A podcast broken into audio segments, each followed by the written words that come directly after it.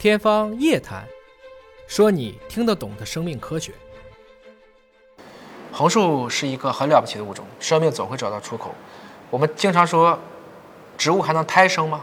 红树林是胎生的，它不是种子，它落地就是物种。啊，实际上这就是在于，如果一个种子下去，它可能发展不了了，它必须在上面长成一个小树苗，掉下去，它就可以直接生根发芽。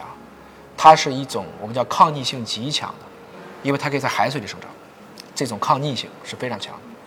那就是因为有了红树林的存在，让鸟有了一些可以栖息的一些生境，藏起来，可以在里面谈情说爱，延续家庭，孵化宝宝。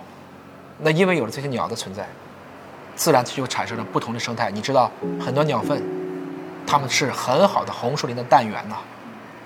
所以。之所以你觉得这个生命没意思，是因为你对生命了解的太少了。